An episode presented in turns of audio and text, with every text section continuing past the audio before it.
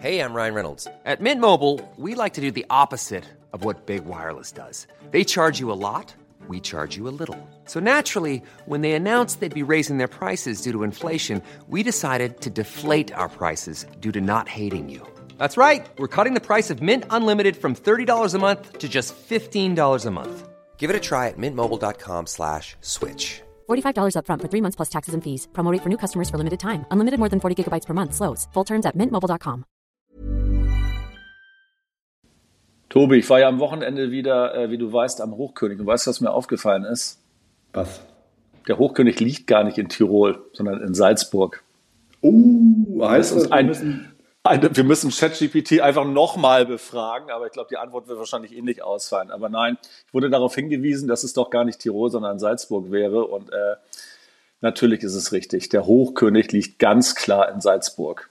Aber in der Nähe von Tirol. Aber das kann doch, also, und jetzt, also jetzt geht mein ganzes Vertrauen in ChatGPT verloren.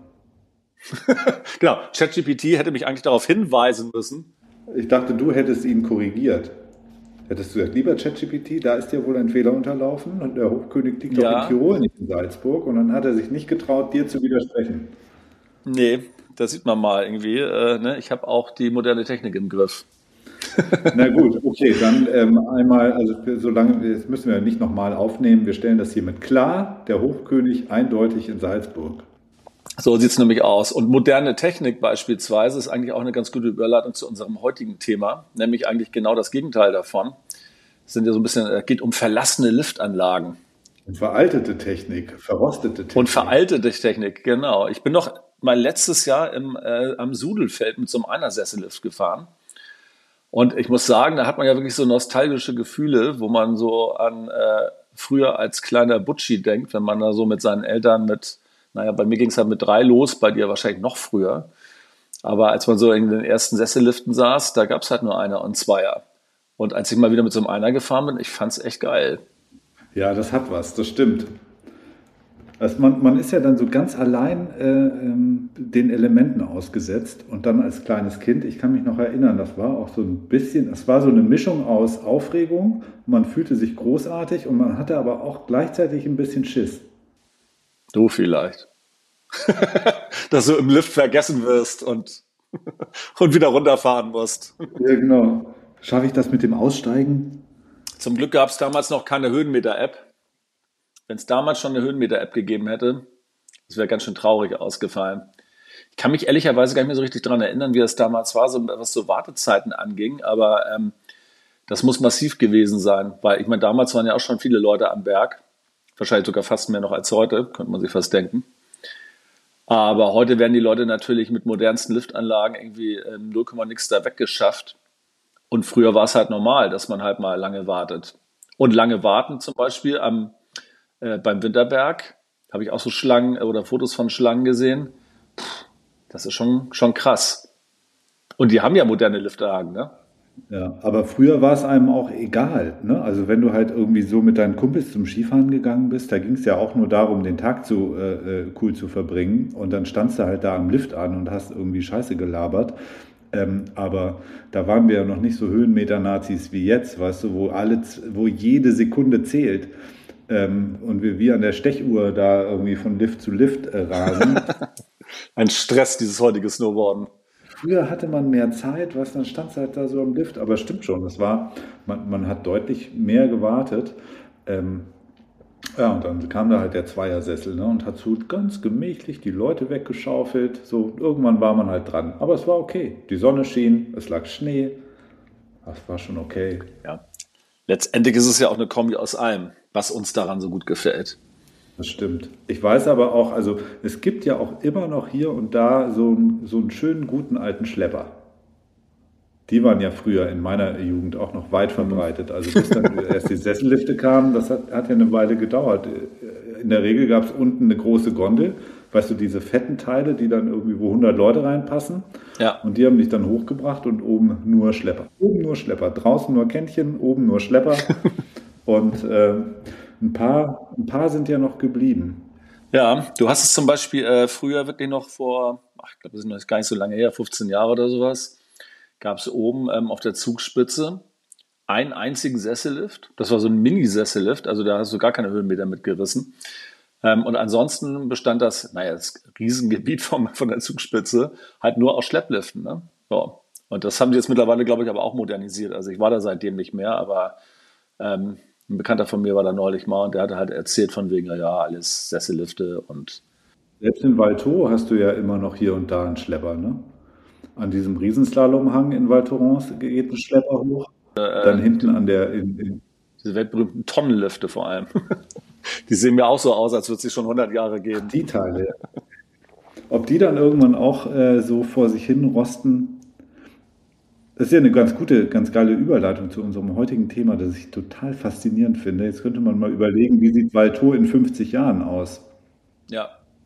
Ist das dann auch so, weißt du, so eine Geisterstadt, irgendwie alles verfällt so langsam oder sind es dann doch eher noch 100 Jahre? Ich weiß es nicht genau, wann, wann sozusagen Val Thorens am Meer liegt. Ähm, aber äh, das wäre schon interessant, weißt du, diese ganzen, die ganze Technik und dann Definitiv. Also ich glaube schon, dass sich das stark ändern wird, also gerade in Bezug auf das Trois Vallées. Weil ich glaube, bei Torrance wird in 50 Jahren bestimmt äh, noch ein Skisport sein. Saint-Martin auf 1800 Metern, glaube ich. Da wird es dann schon eng, ne? Da wird es dann schon eng, ja. Aber anyway, das ist ja auch irgendwie das Thema unserer heutigen Episode. Und da haben wir ja gleich einen sehr spannenden Gast am Start. Und ich würde sagen, wir spielen jetzt mal ein bisschen Musik und dann äh, gleich mehr, oder? Also ich freue mich extrem darauf. Äh, äh, seit längerer Zeit haben wir ja mal wieder einen Gesprächspartner. Ähm, nicht, dass du mir nicht genug wärst, meine liebe Renate, aber, weißt du, immer wieder ein bisschen von außen neue Impulse, das äh, fördert, ist ja auch immer gut für die Beziehung, ne? Unbedingt, unbedingt. Wenn man das so ein bisschen offener gestaltet, um das mal so zu sagen. So, genug geplauscht, Tobi, äh, Musik. Was? Nein, ich bin noch nicht fertig. Was? Musik? Okay, Abfahrt.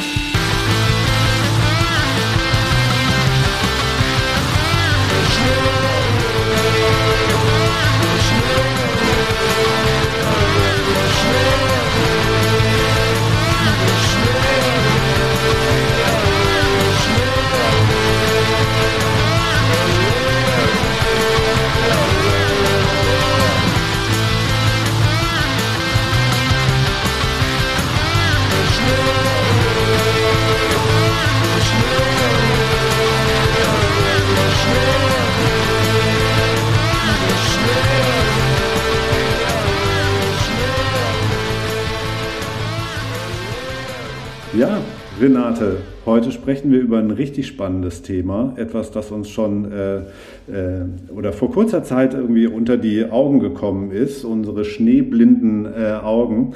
Ähm, und wir haben einen ganz tollen Gast äh, dafür gewinnen können, nämlich den einen der Autoren, muss man sagen, des Buches Letzte Bergfahrt, das sich mit dem Niedergang, aber auch der Zukunft von einigen Schweizer Skigebieten beschäftigt. Und das ist Matthias, Matthias Heise von der TU Dortmund. Herzlich willkommen bei Oschneole. Hallo, freut mich da zu sein. Du bist äh, an der TU Dortmund tätig und dort äh, Dozent für Politikwissenschaften. Jetzt musst du uns einmal erklären, wie kommt es von dort zu diesem Buch? Ach, das ist ein ganz spannendes Thema tatsächlich.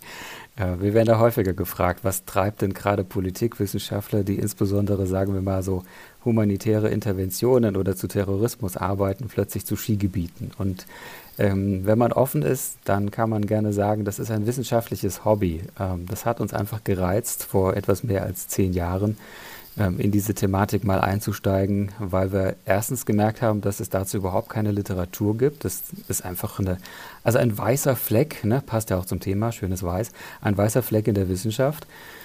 Und vor allem war es aber auch einfach eine ganz dramatische persönliche Sache. Denn ähm, Christoph, Christoph Schuck, der auch Autor mit dieses Buches ist, ähm, der hat uns auf einer Dienstreise durch die Schweiz ging die damals äh, sein Skigebiet zeigen wollen. Also das Skigebiet, meine ich, wo er selber das Skifahren gelernt hat. Und ähm, dann, naja, sind wir dann mit dem Auto einfach hingefahren und dann standen wir dort und Sie können sich gar nicht, ähm, also wenn man das jetzt so beschreiben wollte, vorstellen, wie so die, die Gesichtszüge entglitten sind. Der hätte fast geschrien vor Weinen, äh, weil das Skigebiet war weg. Oh Gott. Ja? Und, und, das hat uns einfach nicht mehr losgelassen. Und dann haben wir so ein, zwei Jahre später, ich kann es nicht mehr genau erinnern, dann gesagt, komm, das müssen wir uns nochmal genauer angucken. Wir fragen da jetzt mhm. uns mal durch. Und so ist dieses Projekt Stück für Stück gewachsen. Okay, den, den Schock kann ich, äh, also den kann man sich, glaube ich, fast gar nicht vorstellen, wenn man es nicht selber Schweißgebadet. ja, kann mich mal jemand kneifen. Äh, ich glaube, ich träume. Aber ja, dann steht man da äh, vor einem Ort, mit dem man so viele Erinnerungen verbindet und dann ist auf einmal ist das Ding abgebaut. Ja, zumal man ja denkt, Skifahren, das ist ja nun eine sichere Bank. Skitourismus, Skifahren. Also ich sage mal so, heute jetzt so 2023 ähm, ist es, glaube ich, mehr in aller Munde durch den Klimawandel oder sowas. Aber so noch vor gut 10, 12 Jahren war das ein recht junges, neues Phänomen, wo noch nicht so viele drüber nachgedacht haben. Und dann, dann steht man da und denkt, wieso? Also hier werde ich irgendwie auch fast begraben, skifahrerisch begraben. Also ähm, ich werde nichts anderes mehr in meinem Leben sehen. Das ist eine sichere Bank, ne? Und dann ist dieses Skigebiet weg. Also mhm. Ja, ich hatte bei euch gelesen, dass von den etwas über, ich glaube, 500 Skigebieten in der Schweiz, die jemals erfasst worden sind, ähm, ja auch fast 50 Prozent mittlerweile nicht mehr da sind. Also das ist ja Wahnsinn, wenn man sich mal diese Zahl vorstellt. Ähm, aber natürlich auch ein Stück weit logisch. Ne? Also ich meine, jetzt einerseits gibt es wahrscheinlich ökologische Gründe, ne? wenn es weniger Schneefall gibt irgendwie oder der Schnee, äh, die Schneefallregionen einfach viel, viel höher angesiedelt sind. Ähm, dann hat das ja nicht nur den Einfluss, sondern natürlich auch wirtschaftlichen Impact irgendwie so. Und dass es dann natürlich immer weniger wird, ist klar. Aber ich war eigentlich erschrocken, dass es so viele Gebiete sind. Ja, ganz klar. Das ist im Prinzip, was du da auch gerade gesagt hast, das Ergebnis der jüngsten Studie, dass wir uns mal wirklich alle Skigebiete in der Schweiz angeschaut haben. Wir haben die wirklich alle ganz systematisch erfasst. Das ist eine Riesendatei geworden ähm, und haben das dann durchgerechnet. Aber es sind tatsächlich 541, wenn ich es jetzt gerade richtig in Erinnerung habe, weil es kommt immer mal das eine oder andere noch dazu. Ähm, aber das sind im Prinzip so Feedbackschleifen durch die Bevölkerung oder so, auch durch die aktuelle Aufmerksamkeit, wo wir das so mitkriegen. Und von diesen etwas 540 Skigebieten sind tatsächlich 230 nicht mehr da. Ähm, also gut 40 Prozent, Tendenz steigend und das ist schon eine ganze Menge. Also, ne, du hast richtig gesagt, nahezu 50 Prozent, äh, so gefühlt, auf jeden Fall jedes zweite ist weg. Wobei man natürlich sagen muss, dass wir da ähm, sehr auch akribisch vorgegangen sind und wir haben ähm, ja dabei auch die Kleinstskigebiete mit erfasst. Also wir haben auch äh, alle Tallifte und sowas äh, mit, mit aufgenommen und ähm, die hat es natürlich in erster Linie auch betroffen. Ja, ich hatte von einem Gebiet gelesen, wo es wohl mal äh, verschiedene Lifte gab, wo dann irgendwie ein privater Betreiber letztendlich einen Lift dann irgendwie weiter finanziert hat, damit Skitourengeher quasi dann schon mal auf 1500 Meter Höhe fahren können, um von dort aus ihre Touren zu starten.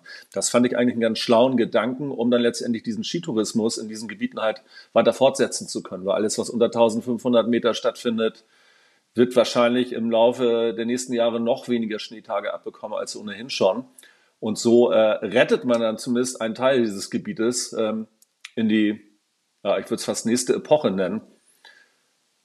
Aber da hast du ja wahrscheinlich ganz viele verschiedene Beispiele, wie ähm, ja, Skibetreiber oder Skiliftbetreiber halt mit dieser Problematik umgehen, oder?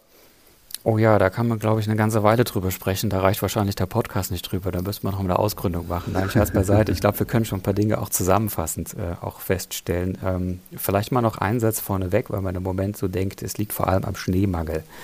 Ähm, ja, das ist sicherlich mit entscheidend, aber es ist nicht der entscheidende Faktor schlechthin. Also wir können im Prinzip nicht sagen, dass es nur am Schneemangel liegt, warum diese ganzen Skigebiete aufgegeben haben ähm, oder aufgegeben worden sind, ähm, vielmehr können wir feststellen, dass es eine ganze Reihe von Faktoren gibt, die da zusammenspielen. Ähm, auch da können wir noch nicht sagen, welcher der entscheidende ist, ähm, aber das gucken wir uns vielleicht in der Zukunft noch mal ein bisschen genauer an.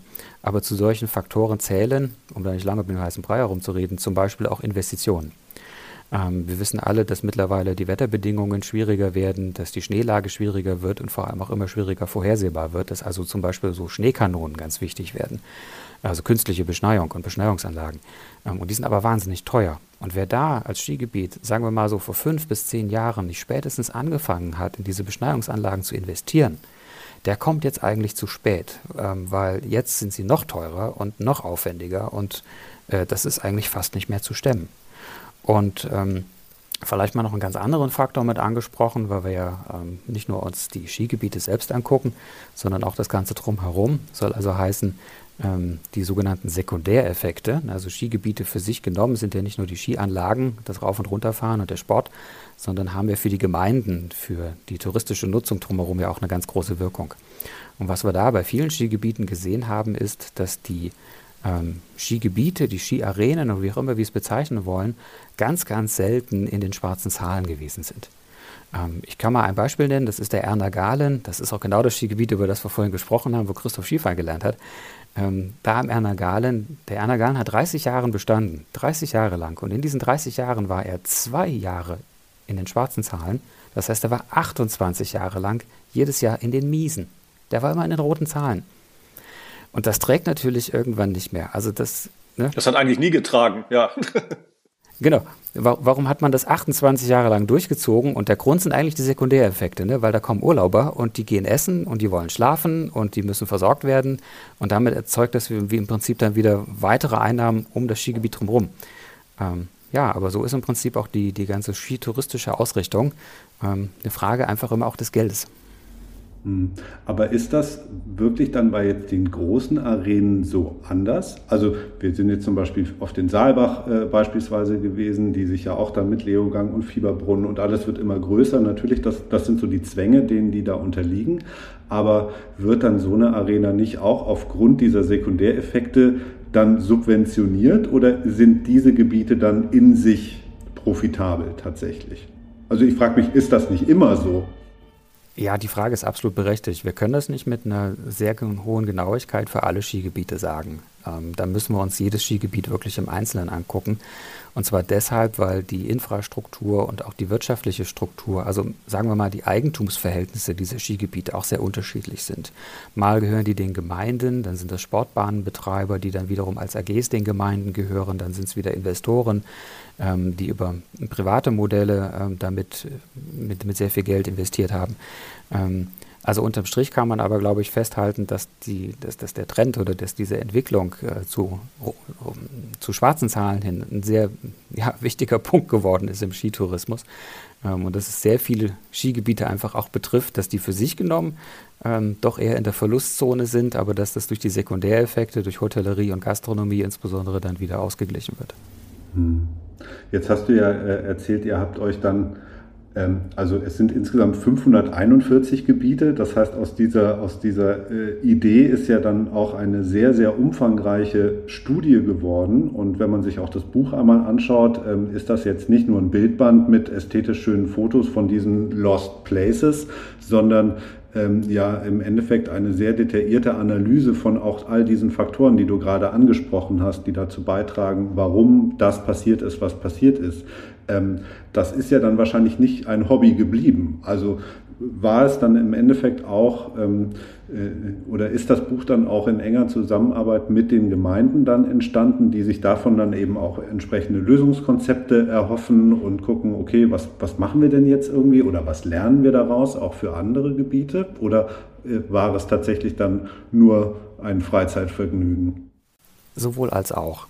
Ähm, wir sind, das kann man glaube ich direkt vorwegnehmen, in den Gemeinden immer mit ganz offenen Armen empfangen worden. Ähm, das hat uns stellenweise auch sehr überrascht. Und zwar nicht, weil wir irgendwie dachten, dass wir da mit, mit Ressentiments oder sowas begleitet werden, sondern eher, weil wir natürlich auch zu einer Thematik forschen, die, naja, sagen wir mal, wehtut. Ja, ich meine, welche Gemeinde gibt schon gerne zu, dass ihr Skigebiet 30 Jahre lang in den Miesen war?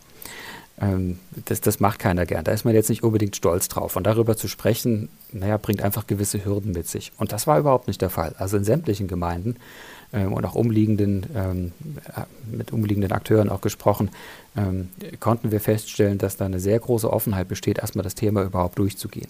Und klar, die haben sich auch von uns, ähm, ja, erhofft, dass wir ihnen noch aufzeigen können, äh, welche Zukunftswege sie einschlagen oder dass wir die zumindest mal auch mit äh, berücksichtigen, mit beurteilen, auch einfach mal sagen, ob das trägt, was die da alles machen.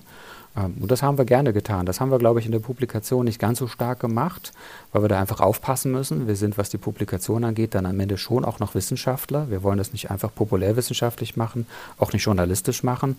Ähm, da sind wir auch der Universität am Ende ein bisschen geschuldet und der eigenen Reputation.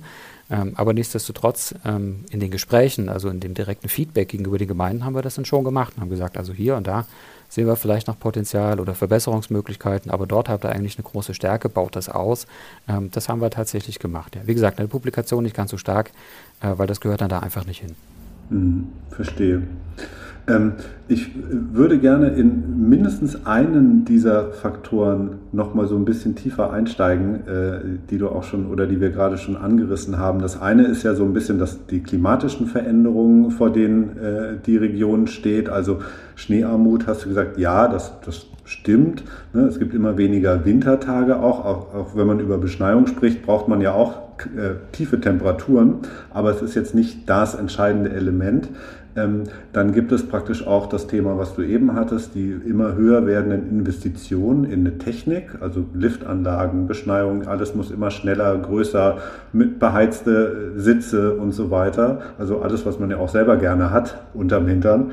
Ähm, aber es gibt auch noch den Punkt, äh, den habt ihr ähm, in eurer Studie mit so gesellschaftlichen Faktoren beschrieben, also dass sich ja auch der Tourismus selber verändert, ähm, so wie eben Leute ihren Winterurlaub verbringen, ähm, so wie sie ja auch mit einer veränderten Haltung gegenüber äh, in dem Sinne ja auch Winterurlaub oder auch einer entsprechend langen Anreise aus vielen Gebieten umgehen.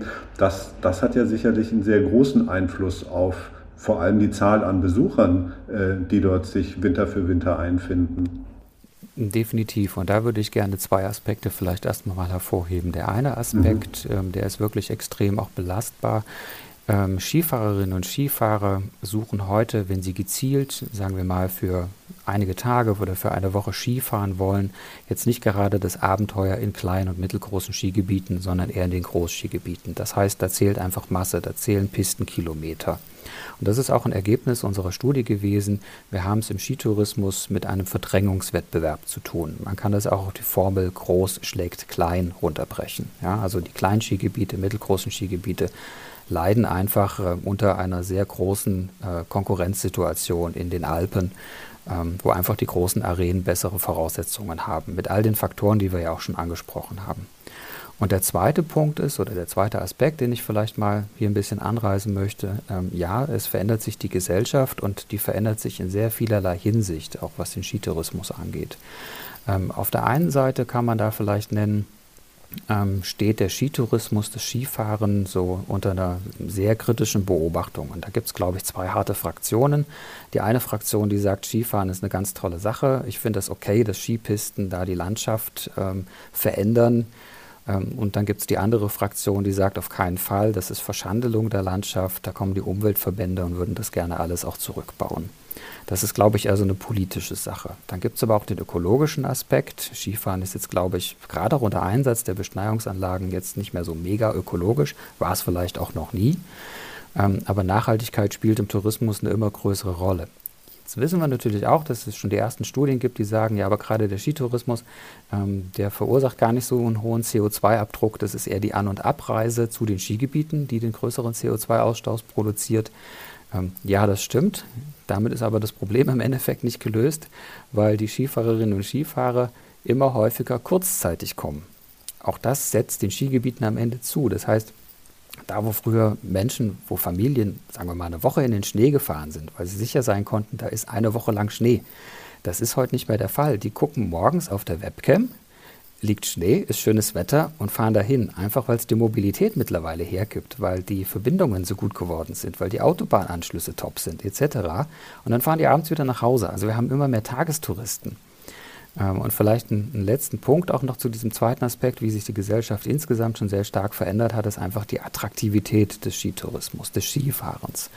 Das war, glaube ich, ein Breitenphänomen in den 80ern, auch noch in den 90ern, aber es lässt immer stärker nach weil es halt einfach auch für Familien teuer geworden ist. Ne? Also wenn man sich das mal überlegt, Mama, Papa, zwei Kinder, wenn die alle Skifahren wollen, gerade die Kinder wachsen noch, was das für, für Skier, für Kleidung, für Ausrüstung, für Tagespässe und so weiter alles kostet, dann ist es halt, muss man fairerweise sagen, deutlich günstiger, eine Woche All-Inclusive in die Karibik zu fliegen, als irgendwie eine Woche Skiarena äh, Zermatt oder sowas zu machen. Ne? Ja, ich habe das neulich mal überschlagen. Also mit zwei Kindern ist man zu viert mal Minimum mit 500 Euro eigentlich am Tag dabei. Also eher 700 Euro, wenn man so wirklich alles mit reinzieht. Und wenn man sich dann halt ein, eine Woche anguckt, dann bist du halt schnell mal mit 5000 Euro dabei. Das ist halt auch wirklich ein Luxusvergnügen, wenn man es genau nimmt. Und ein zweiter Punkt ist natürlich auch das Thema Kapazität. Ne? Also ich bin früher, als ich so also ich fahre Ski, seit ich drei bin, bin dann irgendwann mit, mit 19 auf Snowboard umgestiegen, aber ich bin früher mit meiner Familie jeden Winter immer nach Flachau ins gleiche Gebiet und wir waren halt auch jedes Jahr zwei Wochen dort. Wenn man sich aber natürlich die Kapazität der Lifte anguckt, von damals zu heute, damals gab es halt ja nur Einer- und Zweiersessellifte und wenn man sich jetzt euer Buch anguckt, sind ja auch so ein paar irgendwie Fotos dabei, da wird mir ja ganz warm ums Herz, weißt du, so ein schöner alter Einersessellift, das ähm, ja. ist natürlich so vom Gefühl her was Cooles. Andererseits, wenn man sich vorstellt, wie viel Zeit man früher mit Warten auch verbracht hat, ähm, das ist ja ein völlig anderer Schnack als heute, ne? wo du dann halt irgendwie schnelle Achtersessellifte hast, irgendwie die halt einfach ein Vielfaches an Leuten auf dem Berg schaffen, ähm, als das früher der Fall war. Also insofern hat sich das natürlich auch nochmal stark geändert.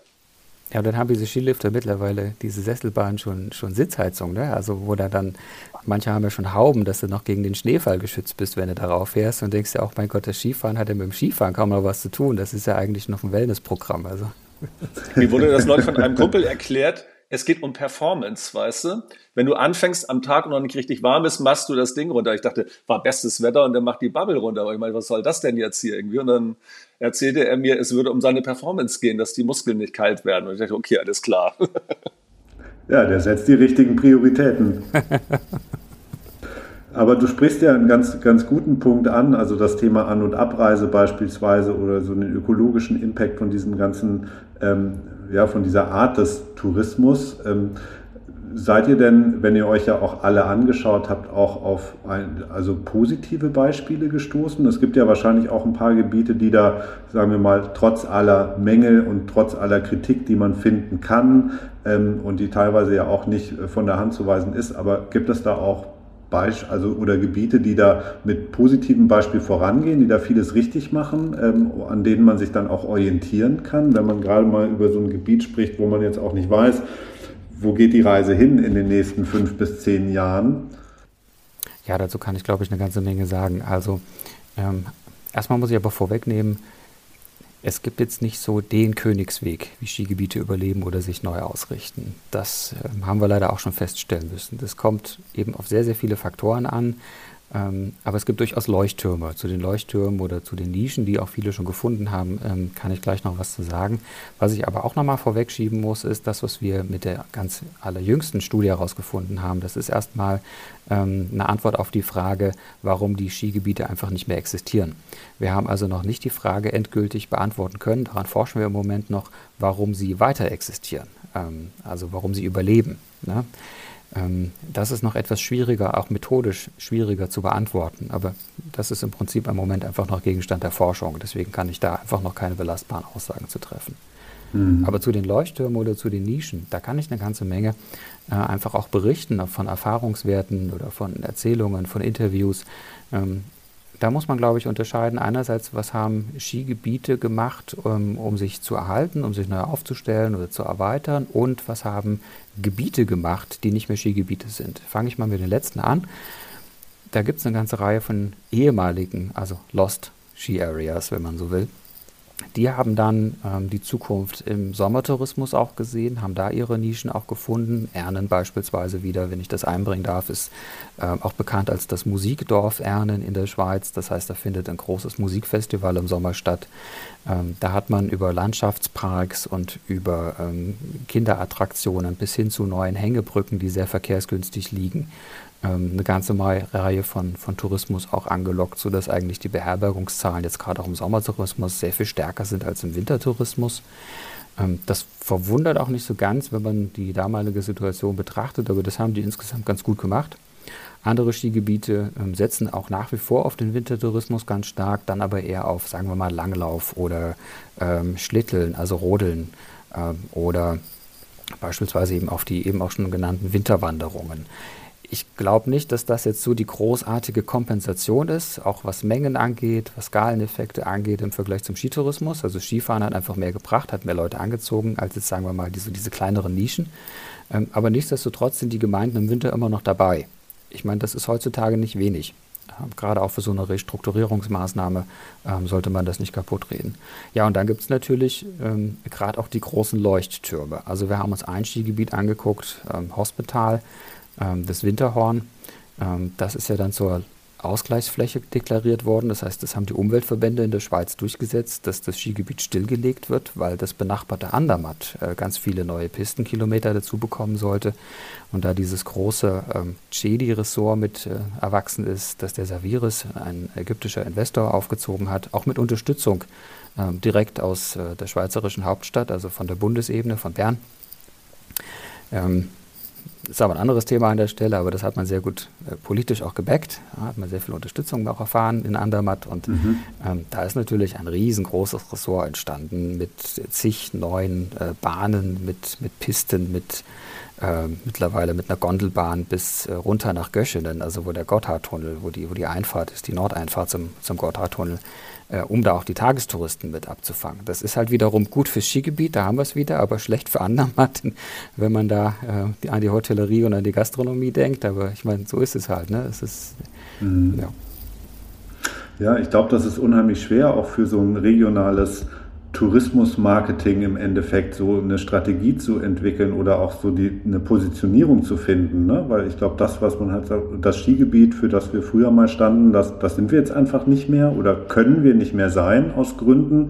Was sind wir denn dann? Ne? Also im Endeffekt ist, ja, ist jeder Ort, ähm, den man da auch so kennt, nichts anderes als eine Brand, ne? eine Marke, die für bestimmte Sachen steht. Und, und wenn das dann nicht mehr funktioniert oder die Strategie geändert werden muss, glaube ich, ist das ähm, wirklich mit großen Herausforderungen verbunden. Da spielen Emotionen eine Rolle, ne? wie du ja auch eingangs schon gesagt hast, das, das gibt man dann vielleicht nicht gerne zu, dann schielt man immer so zum großen Nachbarn und sagt, also das können wir doch eigentlich auch ähm, oder, oder sowas wollen wir auch und, ähm, und dann hat man wahrscheinlich auch große Egos in solchen äh, Diskussionen, die sich da äh, durchsetzen müssen, ähm, stelle ich mir schwierig vor.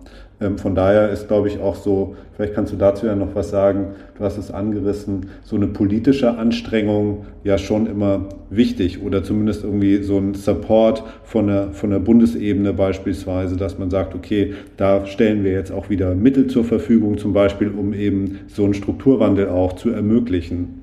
Ist das in den Regionen auch der Fall?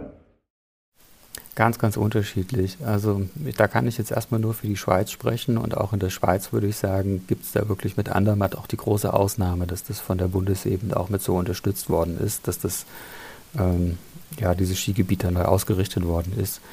Ähm, an anderen Skigebieten wissen wir, dass die Kantonsebene, das entspricht ja so der Länderebene bei uns in Deutschland in etwa, dass die Kantonsebene sehr, sehr zögerlich war, ähm, auch weiterhin Gelder zur Verfügung zu stellen oder selbst Konzessionen auch zu verlängern für Seilbahnen und solche Projekte. Ähm, so gesehen ähm, ist das, glaube ich, von der politischen Unterstützung her ähm, nicht so stark ausgeprägt, wie man sich das vielleicht wünschen würde. Jetzt vielleicht als Skifahrer gesprochen, aber da muss ich umgekehrt auch als Politikwissenschaftler dann wieder sagen, das ist natürlich eine politische Frage, die da geklärt werden muss. Und Politik, politische Akteure müssen sehr viele andere Interessen auch mit im Blick behalten und können da sozusagen nicht sagen, also nur weil wir jetzt ähm, die Skigebiete haben und auch lieben, deswegen fördern wir die jetzt mit öffentlichen Geldern. Öffentliche Gelder sind halt begrenzt, äh, müssen gut verteilt werden und diese Verteilungskämpfe müssen halt in politischen Arenen, sagen wir mal in Parlamenten ausgefochten werden. Ähm, ich wünschte mir manchmal sicherlich ähm, hier und da etwas mehr Augenmerk und zwar auch ein bisschen mehr sachliches Augenmerk für die ganze Problematik. Es kommt doch sehr schnell in Richtung ähm, Umweltzerstörung, Nachhaltigkeit. Ähm, wir müssen das jetzt alles auch ähm, rapide verändern. Da würde ich sagen, Vorsicht. Da haben wir aus anderen Ecken, wo es auch so um Strukturwandel geht, gelernt, dass es nicht verkehrt ist, wenn man zwar auf der einen Seite Dinge schließt, aber auf der anderen Seite auch noch ein bisschen bewahrt oder neu ausrichtet. Also das, was schon vorhanden ist, irgendwie einer völlig neuen Widmung äh, zuführt. Ich spreche natürlich vom Ruhrgebiet. Äh, das hat ja einen riesengroßen Strukturwandel auch äh, erlebt. Ist übrigens auch nicht zufällig, dass die TU Dortmund sich für dieses Projekt auch mit äh, interessiert hat in der Schweiz. Aber im Ruhrgebiet gibt es ja ganz viele ehemalige Zechen und Waschkauen und was weiß ich nicht alles, die heute Eventhallen sind oder für Büros genutzt werden oder was auch immer. Da hat man sehr individuelle Lösungen gefunden. Und das gehört natürlich hier zur Identität des Ruhrgebiets mit dazu. Man stellt sich mal vor, man hätte das alles zerschlagen. Dann hätte man heute nicht UNESCO-Welterbe Zeche Zollverein in Essen. Und so diesen Ansatz, den kann man, glaube ich, auch auf ja, so die Schweiz vielleicht oder auf die Alpen insgesamt auch übertragen und sagen, guckt euch das bitte sehr individuell an. Also das kann sich lohnen, da mal ein altes Skigebiet äh, einfach umzustrukturieren. Ähm, Super Saint-Bernard Ähm, Im südlichen französischsprachigen Wallis Richtung Austertal ähm, ist das gelegen. Die überlegen, auf der ehemaligen Bergstation jetzt irgendwie so ein ganz kleines, aber sehr feines, übersichtliches Hotel aufzuziehen, weil da oben hat man eine Spitzenaussicht. Das ist so nah am Gipfel, das ist der Hammer. Ähm, und wenn da irgendwie 30 Gäste mit der Gondel hochgefahren werden und da oben so, so fünf Tage Wellness machen, ich glaube, das ist so im Kontext von Achtsamkeit und Detox gerade die Nische, die die da besetzen wollen. Ähm, und dafür, dafür nutzt man natürlich noch die alten Anlagen. Ne? Also da, da kann man, glaube ich, eine ganze Menge draus machen, auch so in diesem Retro-Style. Ähm, und andere, andere Skigebiete, da würde ich auch sagen, warum nicht auch einfach mal stehen lassen? Lass es doch einfach mal 10, 20 Jahre lang verrosten, verrotten und kaputt gehen, so im Sinne von Lost Places. Das mag nicht jeder, das weiß ich. Aber das entwickelt mit der Zeit auch einen gewissen Charme und dann kann man da wieder was anderes draus machen. Da entsteht ja Kreativität, da entsteht Innovation. Ich merke schon, ich komme ein bisschen ins Schwärmen, aber ähm, das sind ja einfach so Erfahrungen, die wir hier äh, direkt vor der Haustür auch überall haben. Ich bin jetzt kein Dortmunder, aber ich bin sozusagen hier in diese, in diese Gegend auch hineingewachsen.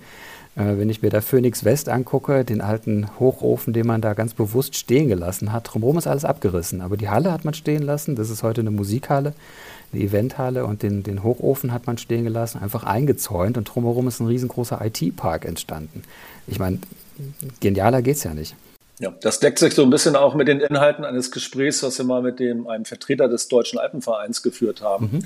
wo es halt auch darum ging, irgendwie, ähm, dass sie gesagt haben, ja, einerseits wollen sie die Leute natürlich für die Berge begeistern, ähm, andererseits haben sie natürlich auch den Auftrag, diese zu, äh, zu schützen und zu bewahren. Und da natürlich auch ganz klar der Weg ist, irgendwie, ähm, dass man nicht jeder Skigebietsvergrößerung positiv gegenübersteht, sondern halt auch eher guckt, was kann man tun, um halt auch die kleineren Gebiete zu erhalten. Ja, kann ich total nachvollziehen. Ich hatte ähm, die ganze Zeit überlegt, ähm, äh, wie ich da eine Überleitung hinkriege, aber du hast die eigentlich auch schon perfekt gebaut, Matthias, nämlich äh, diese, diese Lost Places selber. Äh, äh kannst du darüber noch ein bisschen was erzählen? zählen, weil das hat ja so eine Faszination. Ne? Also dieses, da steht was 10, 20 Jahre, rostet vor sich hin. Auf vielen Bildern in eurer Publikation sieht man ja, da hängen noch die, die Sessel an den Kabeln, ähm, als wären die einfach aufgestanden und gegangen. Und der ähm, Christoph mit Tränen in den Augen daneben. genau, steht immer noch da. Uhu.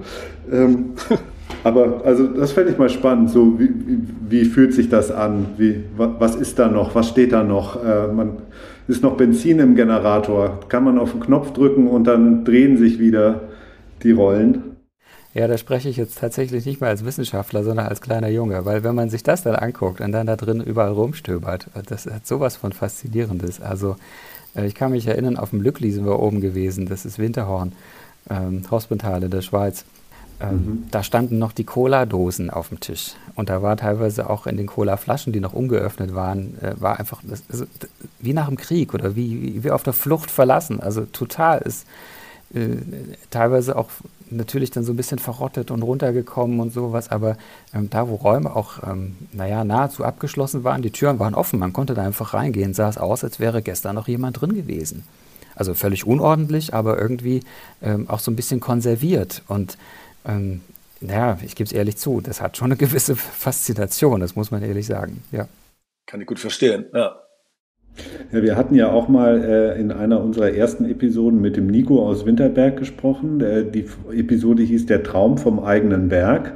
Jetzt ist es ja so der eigene Lift. Also ich kann das schon verstehen, dass man da wie so ein kleiner Junge dann steht und denkt, so, oh, das wäre so super, das fährt jetzt hier wieder und äh, ja, man baut dann sein Hotel oder was auch immer äh, oder kann so seinen eigenen Traum da irgendwie realisieren. Ich mir spannend vor und ich glaube, jeder kann auch so eine Faszination nachvollziehen, ne? ob das jetzt Ruhrgebiet ist oder wahrscheinlich in jeder etwas größeren Stadt gibt es irgendwo das verlassene Fabrikgebäude, das alte Krankenhaus, wo man irgendwie so als Kind äh, schon mal äh, rumgestöbert hat oder ähnliche Geschichten.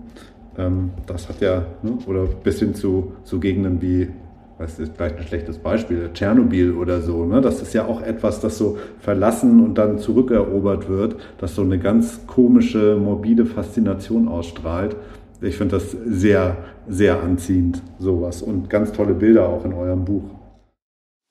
Es gibt ja in dem Buch auch einen Screenshot von Ricardo CH, wo irgendjemand ein komplettes Skigebiet äh, zum Kauf angeboten hat. Für, ich glaube, 250.000 Euro war das. Mhm.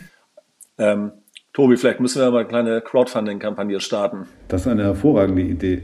Dann haben wir auch unseren eigenen Berg, weißt du? Vielleicht kann Matthias ja noch eine Einschätzung geben, ob der Preis noch ungefähr stimmt äh, oder was man heute so in die Hand nehmen müsste. Dann können wir vielleicht auch dem Christoph, der jetzt leider krank ist, ne, also auch auf diesem Weg nochmal äh, gute Besserung an dich, ähm, vielleicht einen großen Gefallen tun und das Skigebiet seiner Kindheit wieder reaktivieren. Ach, schön wär's. Ähm, ich will da keine Träume zerstören. Ich glaube, das ist nicht nur eine Frage des Kaufpreises, sondern auch der Bedingungen, die dann dahinter stecken. Ähm, der Erna Galen ist seinerzeit verkauft worden für den symbolischen Preis von einem Schweizer Franken. Also gewissermaßen mhm. ist das Skigebiet verschenkt worden an einen Investor. Und das war damals auch der Weiße Ritter. Ja, der kam dann und da hat sich die Gemeinde gefreut und gesagt, es ist Wahnsinn, dass uns das jetzt geglückt ist. Wir haben da jetzt jemanden, der baut hier uns, sagen wir mal, ein Hotel und äh, erneuert die ganzen Anlagen und das trägt und dann, na, dann sprudelt hier wieder alles. Also die Zukunft ist gerettet. Ja, und es verging irgendwie ähm, ein gutes Jahr und dann war die Sache wieder gegessen und das war auch total bitter, weil ich glaube, das war ein Investor, der hatte es sehr ernst gemeint auch. Es war ein britischer Investor, der da investieren wollte. Ähm, aber für den war das dann nach einem Jahr einfach nicht mehr lukrativ, weil nämlich die Währungskurse sich so stark verändert hatten, dass sich das für den nicht mehr gerechnet hat. Und das war für ihn, glaube ich, auch ein Schock. Da hat man damals die Bindung des Schweizer Franken an den Euro auch aufgehoben äh, und umgekehrt, also diese Wechselkurse, diesen festen Wechselkurs in der Schweiz, zur Schweiz hin. Ähm, und damit ist das, ja, das hat sich einfach nicht mehr gerechnet. Und der musste dann, und das war auch vertraglich zugesichert, ähm, ja, alle Anlagen auch abbauen. Das heißt, die ganze äh, die Skilifte auch mit abbauen. Ähm, hat er auch gemacht, anständig wie er war. Ähm, und dementsprechend kamen dann halt die Hubschrauber und haben die Anlagen auch zurückgefahren. Aber man sieht, so hinter den, den Preisen, so 250.000 Franken oder vielleicht auch nur ein Franken, stecken meistens dann noch vertragliche Bedingungen, dass man sich irgendwie verpflichtet, da ähm, entweder Geld in die Hand zu nehmen, zu investieren oder ähm, im schlimmsten Fall wenigstens Geld in die Hand zu nehmen, um es wieder abzubauen. Hm. Ja, hinter dem Gedanken steckt natürlich auch äh, schon eine fixe Idee von Rainer und mir, nämlich ähm, äh, nachdem er auch LSAP für die Lost Ski Area Projects äh, ähm, auch einigermaßen schwer über die Lippen geht, hatten wir eher ein Akronym wie ROSA äh, im Ohr. Und ROSA steht nämlich für die Riders Owned Ski Areas. Das heißt, äh, über Crowdfunding könnten wir jetzt jede Menge Snowboarder, Snowboarderinnen, Skifahrer, Skifahrerinnen oder auch Schlittler, alle sind willkommen, ähm, einladen, sich zu beteiligen und ein solches Gebiet erwerben und praktisch in Eigenregie zu betreiben. Da gibt es ja viele, viele Vorbilder auch aus anderen Branchen, dass sowas funktionieren kann. Und für die ersten Investoren äh, könnte man dann gleich die Jahreskarte, die Saisonkarte schon mit einschließen oder den Fastlane-Zugang unten am Lift und, und solche Goodies einbauen. Und äh, wenn man da mal ein paar Leute zusammenkriegt. Sagt Bescheid, wenn ihr soweit seid, wir machen mit. das klingt gut. Sehr gut. Okay, guck, hast du gehört, Rainer? Den ersten haben wir schon. Genau, ich hatte nämlich neulich diesen Spiegelartikel, über, die ich, äh, über den ich auch auf euch aufmerksam geworden bin. Da ging es nämlich um eine Bergstation, ähm, Sima die Furgen heißt die, auf 3500 Metern Höhe. Und ähm, wo, also das ist ein Skigebiet gewesen, was von 1952 bis 1993 in Betrieb war und äh, wo sie dann auch eine Seilbahn von dort zum Matterhorn geplant hatten, was natürlich irgendwie äh, größte Proteste nach sich gezogen hat und dann natürlich auch nicht realisiert wurde. Auf jeden Fall ist dieses Skigebiet seit 93 äh, Geschichte und seitdem finden da halt äh, beliebte äh, Skitouren zur Bergstation statt. Vielleicht müssten wir diese Bergstation kaufen, da so ein kleines Camp draus machen und dann bieten wir da halt so mit so einem Skidoo halt äh, schöne Touren an. Das wäre doch was. Sprecht mal mit dem Daniel Anker. Ich weiß nicht, ob der was sagt. Der Daniel Anker ist auch so ein Skitourenführer aus der Schweiz. Das ist auch der, der ähm, das Buch Après Lift äh, geschrieben hat. Und mit dem sind wir gut befreundet und ähm, profitieren sozusagen wechselseitig auch von der Expertise. Ähm, der, der hat das Vorwort Anker, geschrieben, glaube ich, ne? Ja, der hat bei uns auch das Vorwort geschrieben und der war jetzt auch in dem Spiegel-Interview auch mit, äh, mit dabei.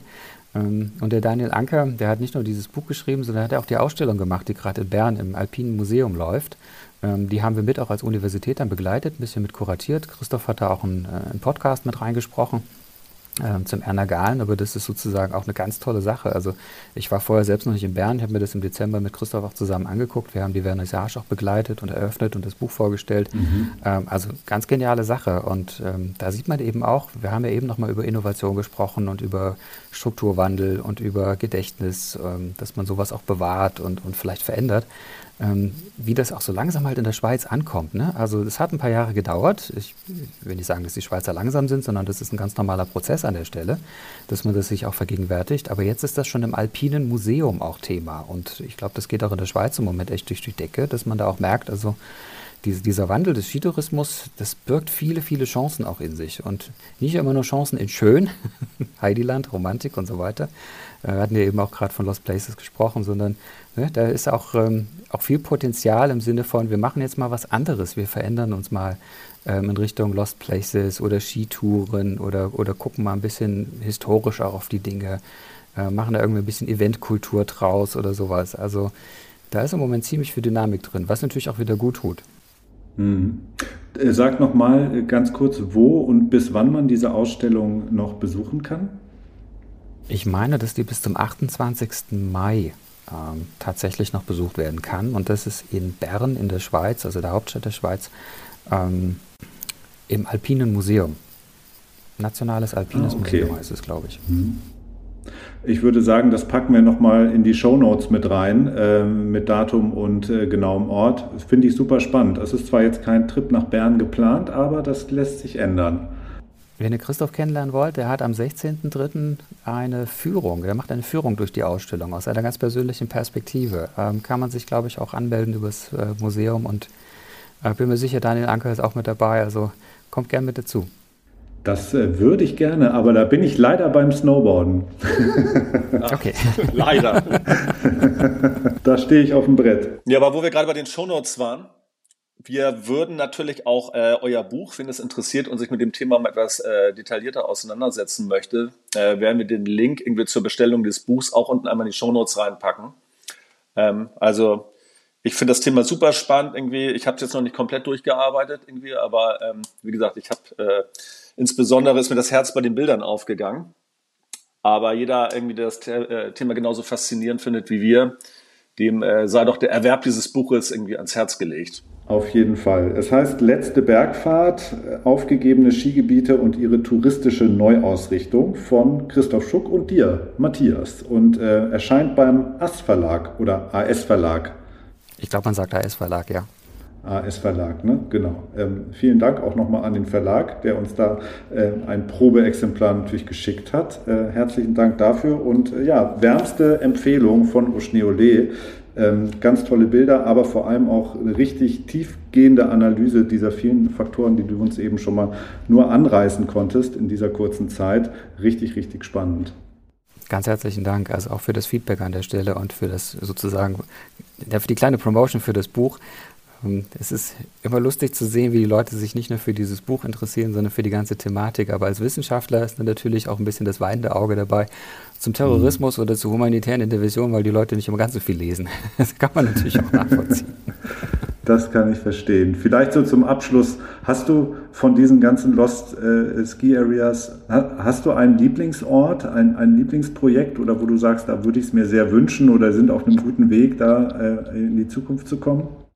Oh, das ist eine ganz taffe Frage, ganz ehrlich. Jetzt habt ihr mich kalt erwischt. Ähm, da fallen mir gerade so viele ein. Also eigentlich würde ich alle mal in den Arm nehmen und sagen, jetzt mal die Tränchen beiseite und äh, Augen zu und durch. Das wird schon. Und ähm, das Leben ist immer noch irgendwie weitergegangen. Ähm, ich glaube, mein, mein Herz an sich hängt ganz stark immer noch an Ernen und dem Erner Galen, da Ernen-Mühlebach im, im Wallis und der Gegend drumherum. Ähm, aber auch weil da so viele menschliche Entwicklungen sich mittlerweile auch bewegen. Also äh, klingt jetzt ein bisschen ungelenk ausgedrückt, aber man hat ja mittlerweile fast Freunde dort gefunden. Also ähm, auch einfach durch die Interviews, man, man hat mit den Menschen gesprochen und ähm, ich habe die natürlich auch direkt vor Augen, wenn ich da die noch äh, sprechen höre und, und sehe, wie sie damals berichtet haben, dass, ich, dass sie sich selber gar nicht angucken konnten, wie das Skigebiet abgeschlagen wurde. Da hatten die selber auch Tränen in den Augen, also ähnlich wie Christoph, kann man so sagen. Mhm. Ähm, und, und das geht natürlich nahe, das lässt er nicht mehr los. Und ähm, da würde ich immer sagen, ähm, Ernen ist da, glaube ich, noch so noch an vorderster Stelle, aber danach äh, ist kein großer Abstand zu all den anderen und vielen Skigebieten, wo ich sagen würde, Mensch, hier ist schon wieder das nächste. Und das gilt mhm. im Übrigen nicht nur für die Schweiz. Wir haben uns ja auch eine ganze Reihe von anderen Skigebieten noch drumherum, auch in der Schweiz, auch in den Mittelgebirgen mal angeguckt. Ich bin morgen auch in Winterberg ähm, noch auf einer Podiumsveranstaltung. Das wird auch nochmal ganz spannend sein, äh, zu sehen aus der Mittelgebirgsperspektive, Hochsauerland. Ähm, aber wenn ich auch dran denke, Äh, wir haben mal mit, mit Menschen in Korea drüber gesprochen. Das ist ein weltweites Phänomen, Lost Key Area Projects. Ähm, wir haben mal einen Abstecher durch Korea gemacht äh, auf einer Reise ähm, und haben uns das auch noch mal ein bisschen näher angeguckt. Äh, ganz faszinierend, wie sich da auch so die, die Situationen ähneln. Und äh, dieses Alpenressorts nannte man dort wirklich. Das war gerade mal 16 Kilometer von der innerkoreanischen Grenze entfernt. Ähm, die ganze Infrastruktur dort überlebte nur deshalb, ich meine, das Ressort war schon lange zu, äh, weil dort das Militär eben auch ansässig war und dann die Straßen auch im Winter geräumt hat und so weiter. Ähm, aber da sieht man so richtig die Tristesse. Wir haben das, glaube ich, auch in dem Buch mit drin, aber das hat uns auch extrem geprägt zu sehen. Also jetzt haben wir hier irgendwie Kimchi und ähm, eine, eine, ganz andere nationale, kulturelle Identität, aber die Problematik ist eigentlich dieselbe und ähm, so im Sinne der Völkerverständigung war das schon echt beeindruckend. Die Probleme sind die gleichen, äh, nur das Après-Ski ist anders. Ja, kann man so sagen. Après-Ski. genau. Ja, dann ähm, herzlichen Dank, Matthias, für dieses tolle Gespräch ähm, und die vielen Einblicke. Und ähm, dann viel Spaß in Winterberg. Grüß den Nico, falls du den triffst. Ähm, Sehr gerne. Und äh, ja, und dann sehen wir uns vielleicht bald mal wieder, vielleicht in der Ausstellung in Bern, vielleicht auf irgendeinem Berg. Äh, wann es für dich das nächste Mal los? Oh, bei mir ist es im Moment nichts geplant, tatsächlich nicht. Ich muss noch ein bisschen durchhalten. Ähm, und nächste Woche erstmal ganz kurz an die Ostsee fahren. Ich brauche mal ein bisschen See um die, um die Nase, also ein bisschen in eure Richtung sozusagen. Das ist ähm, auch mal wieder wichtig, Richtung Heimat zu gucken. Das stimmt. Sehr schön. Ja, auch von mir vielen Dank. Und dann würde ich sagen, Oschneole. Oschneole. Oschneole, so ist es. Bis dann wieder. Ciao.